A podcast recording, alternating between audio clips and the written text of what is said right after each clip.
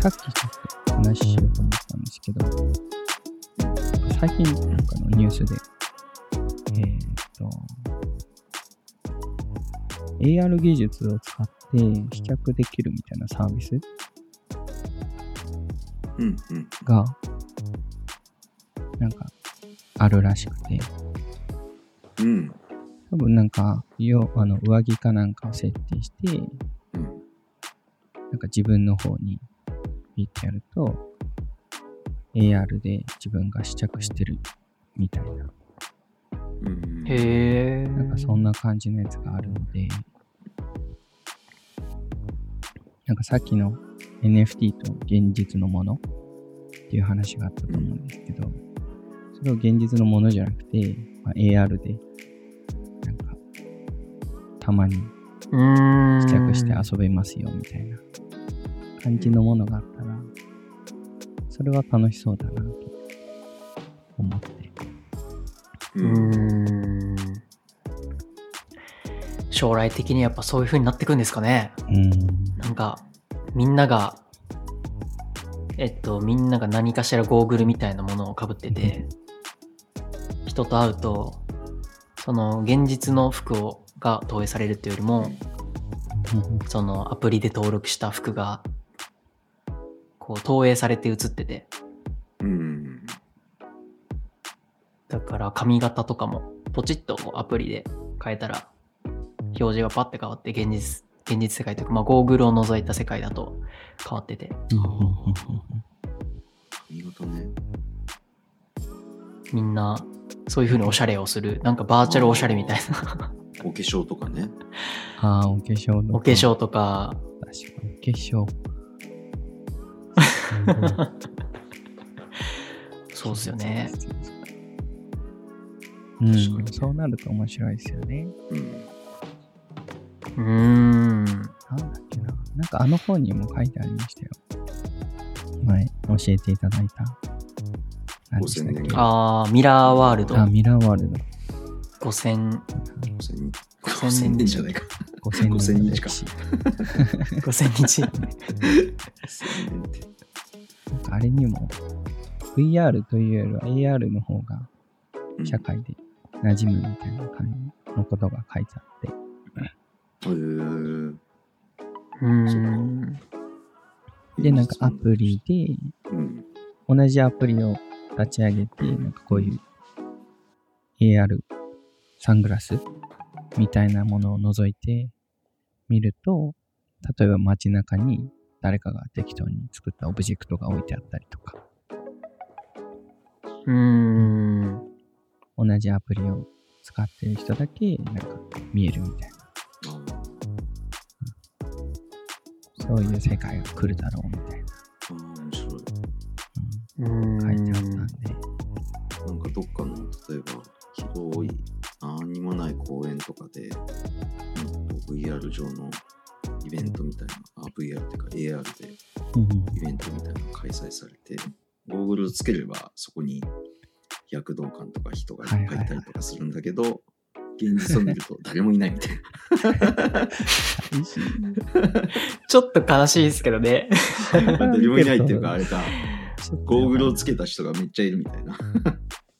なんか怪しい集団ですよね。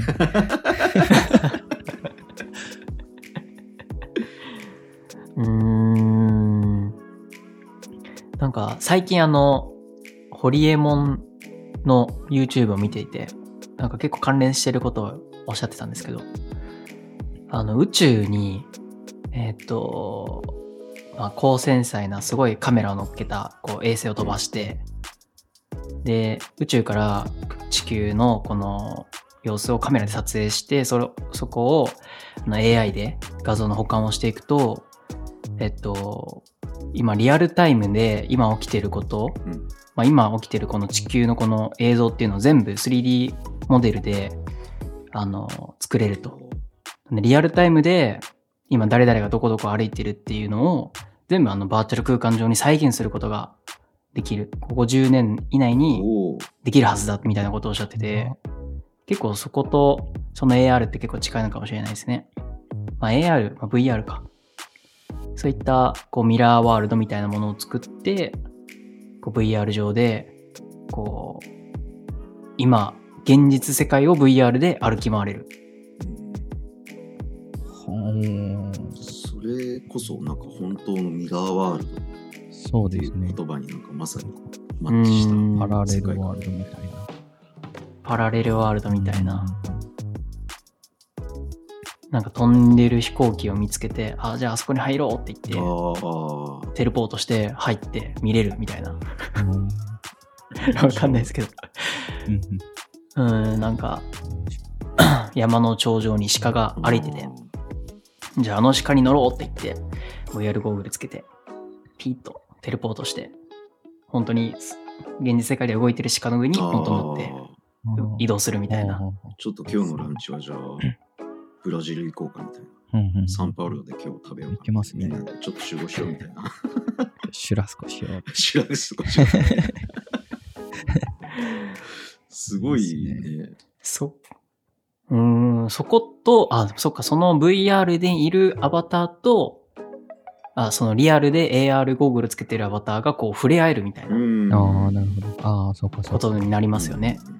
アバターを AR で出す。ブラジルで AR ゴーグルをかけてる丸さんに、まあ、松本市にいる僕が会いに行ける。VR ゴーグルをかけると会いに行ける。そうだよねおーで、同じ空間を楽しめるっていうことが起きてくる。だからそれなんか仮想現実じゃないけどまあウェブの世界ではある意味まあそういうことが多少なりともできるまあ食事を一緒にするとかさすがに無理だけど。うんうん なんかまあななんだろうねその掲示板とか。掲示板って言葉古いかな。掲示板。なんか同じ、まあ、 Discord とか Slack とかもそうだったんだけど、うんうんまあ、仮想の同じその場所においてみんなコミュニケーションができてるっていう世界観は、まあ、はい。ある意味あるわけじゃない？うーん。だからそれがなんかその VR を通すともっとなんかこうリアルうんに対面するみたいな世界観から。実現できるってことだもんね。うーん。あとそれこそね、なんか、えっ、と、味覚なり嗅覚なりを、えっ、と、仮想空間とつなぐみたいな技術も、うんうんうんあの、なんだったっけ、この前の、えっ、と、ラスベガスで開かれてた展示会でもなんか、はいはい。結構企業が展示したりとかしてたんで、オンラインとオフラインの融合みたいうーん。な。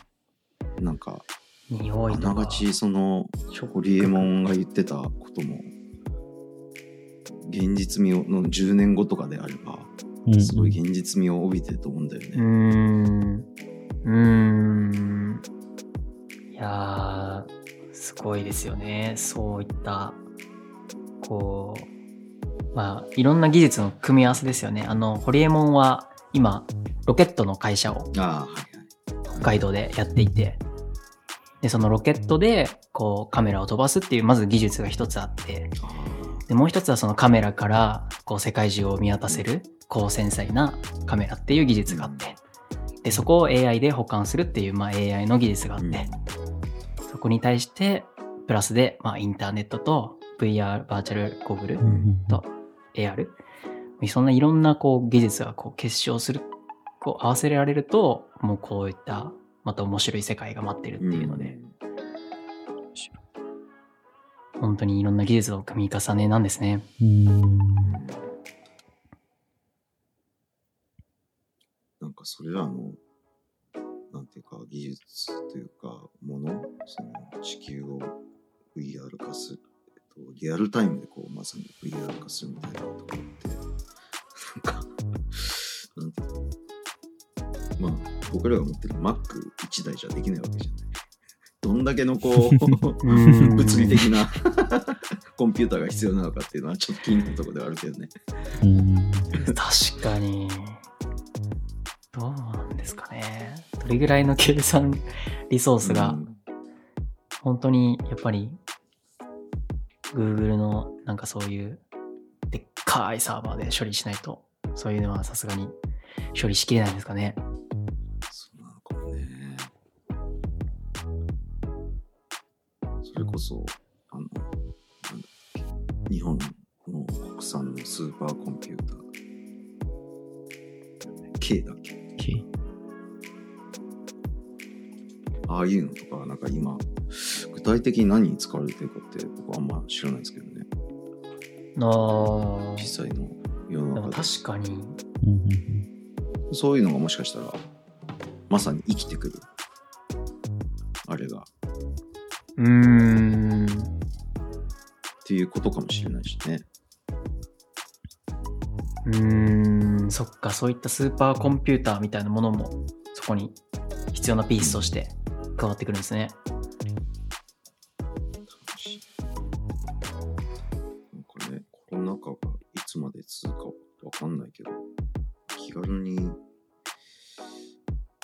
国をまたいでの旅行ってまだまだ厳しいと思うんで、ね、10年後にコロナ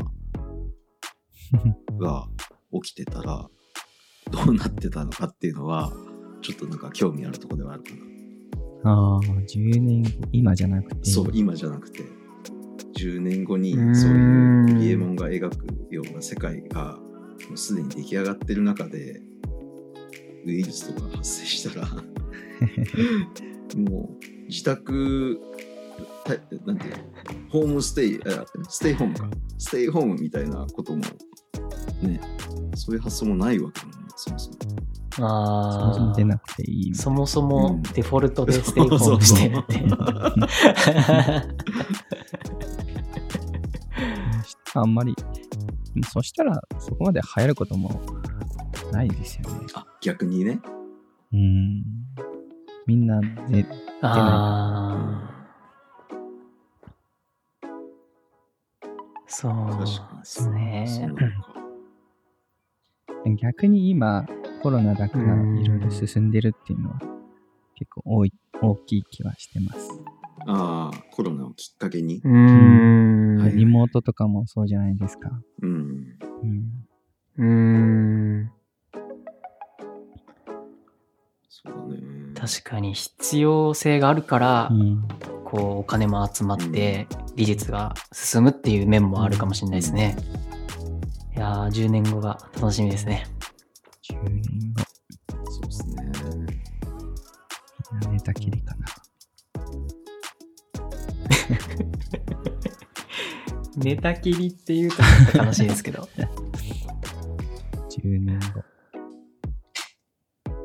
派閥はできてそうな気はしますけどね。AR 勢と VR 勢と。あー。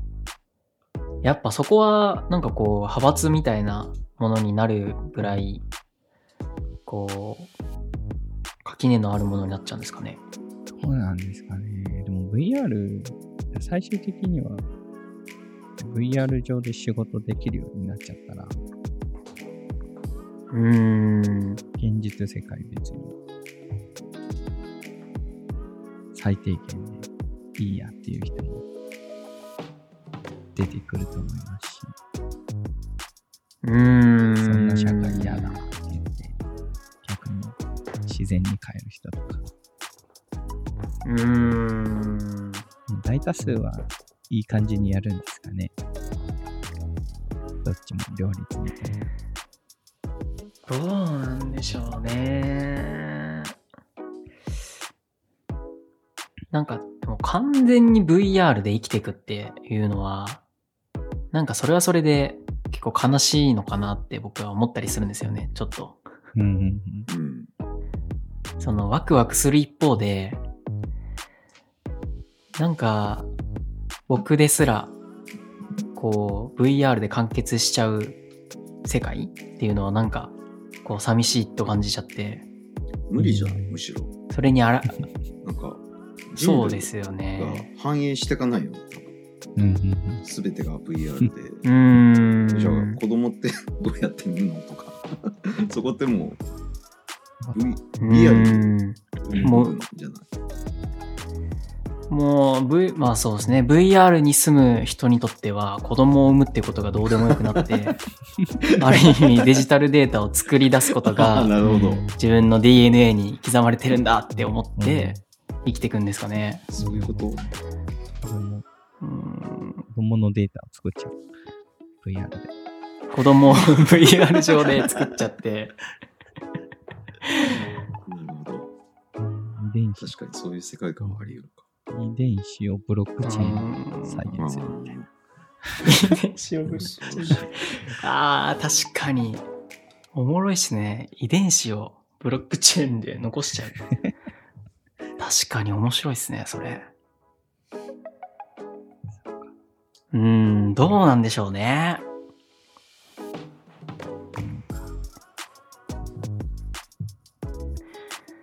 でも、やっぱそこは解像度の問題なんでしょうかね。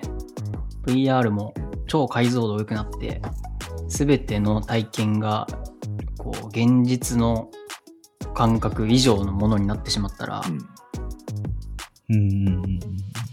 もう現実と VR の、こう、境目がわからないレベルにまで進歩してしまったら、もう VR で生きるっていうことが普通になってしまうんですかね。その可能性も十う分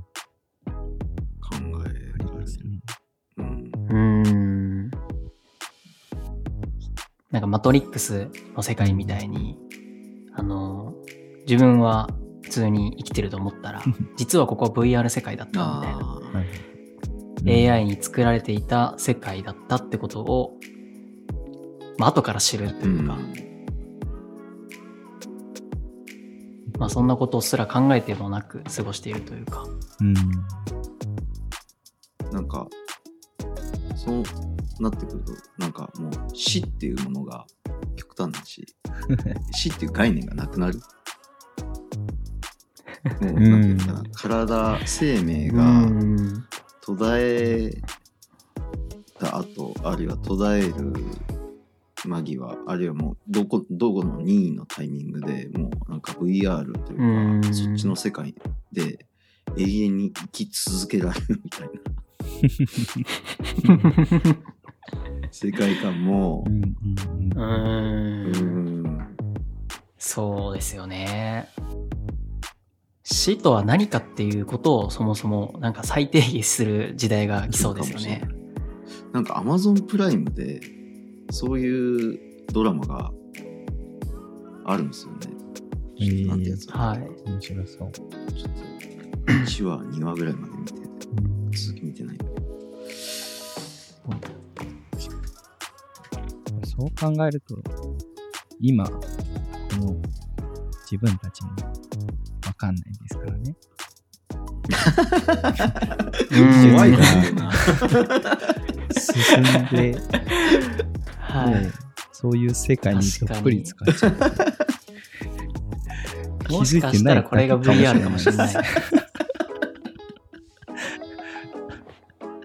あ確かに。なんか、そうだね。この頭のここら辺にボタンついてるかもしれないし。かもしれない。あ。ちょっと探してない。それを誰かが見てて、なんかデータが勝手に死とか喋り出してんぞみたいな。あれ、ちょっと、うちらがやってることなんかバレそうだみたいな会話で。ちょっと焦ってるかもしれないですね、今。気づいた奴らいるって。急に歌いがシュッと切るかもしれない。消された。消えたことにも気づかないかもしれないですね。最初から二人で喋ってたみたいな。ああ。歴史が書き換えられちゃうなんか、面白い、その、VR でやったゲームで、うん。あの、 Virtual Virtual Reality っていうゲームがあるんですよね。バーチャル、バーチャルリアリティ。バーチャルが2個続くんですけどバ。ーチャルの中のバーチャルリアリティみたいそうです、そうです、そうです、そうです。面白かったのが、その、ゲームの世界の中で、VR ゴーグルをかぶったり、外したりするんですよ。え？嫌だな。なんで、あの、こう、感覚として、ゴーグルを脱いだのに、まだバーチャル世界にいいるんですよね。うんなんだけど、その、なんて言うんですかね。あの、本当の現実はこっちだったんじゃないかっていう錯覚を感じられる、あすごい面白いゲームなので、皆さんやってみてほしいです。あの、グラフィックもすごい綺麗で、本当に、結構、あそこまでそう有名じゃないと思うんですけど、おすすめです。 Oculus ですか？これは。ああ、そうですね。 Oculus でう、ん Oculus Quest でプレイできます。あ、日本語対応してるんですね。ああ、そうですね。してました、してました。あ、そうなんだ。英語でもプレイもできますけど、なんか日本語対応してる一応対応してますね。ソフトを、ソフトってそんなに多くない？まだ。なんか少ない印象ですねあ。あ、やっぱそうだようね。ーん。RPG ゲームとかやっても全然話進まないし。進まないっていうか全然わかんないし。チュートリアルも全然わかんないし。あれ、この前、なんか、進藤さんも含めて、この4人で、ちょっと、いつ集まるみたいな言ってたあのゲームって。ああ、あれですね。あなんか、あれなんでしたっけ？FPS 系の、そう、なんだっけ。あれも英語？あれも英語購です。ああれも英語で、もう、うん、難しい。なんかリロードのやり方とか全然わかんない。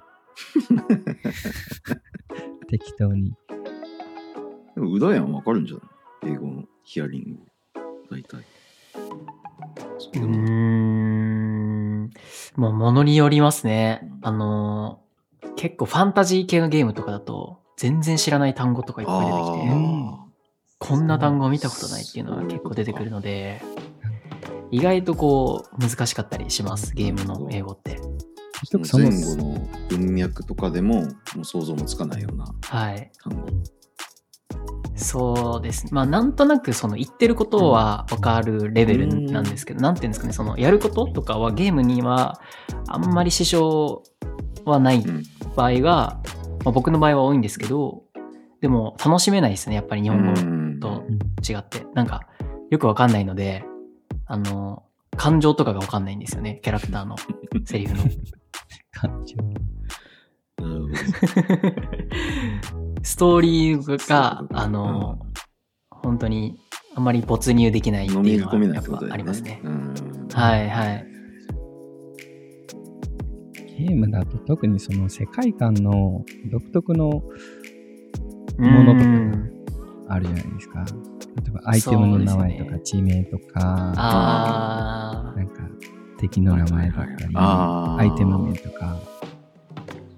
そもそも英語わかんないんで、それがあのその世界のものなのか、ああ、ー。うん。本当のリアルの単語の何かなのか。はいもう区別つかなくて、調べても出てこないとか、うん。結構難しいですよね。いきなりそこ入っちゃうと。確かにね。うん。うん。で仮にさ、字幕とかがついてて、その字幕をコピペして、なんか、やれ、Google 翻訳だの、DeepL だの、翻訳させたところで、その、ゲームだけの単語とかだったら、うんうん翻訳のしようがないもんね。う んそうですね。そのまま出てきたりとか。そうです翻ね。訳機能欲しいですよね。ゲームやってると。コピペすらでうきないので。ん。ああ、それわかる。VR だと特に、なんか、いちいち VR ゴール外外して、翻訳機かけて、わかるまた戻してって超。辛いっすよね。この前あの、い、なんだ VR 上でできるワークスペースみたいな。今、イマーズだったっけ今あー。イマース。イマース？イマー、イマースド。イマーズド。イマーズとか。あー。なんかこんなのありました入ね。れたんですよね。こはじめなんかチュートリアルがあって、えっ、と、手を、まあ、例えば、右手上げて、どうのこうの操作してくださいみたいな、あるんだけど、ある時、あの何をやっても進まないタイミングがあって、で、一応字幕でこう出てくるんだけど、その字幕、なんか簡単な単語しか並んでないんだけど、言ってる意味が、いまいちよくわかんなくて、まさにうだやが言ってた、こう、ちょっと上げながら、永遠に、もう10分ぐらいやってたの、こう。めちゃくちゃ早く流れるんで。一応リピートはしてくれるんだけどさ。そうですよね。ゴーグル外すっていうのがちょっと大変ですよね。だよね。めちゃくちゃ言語の問題どうにかしてほしいな。うーん。大変。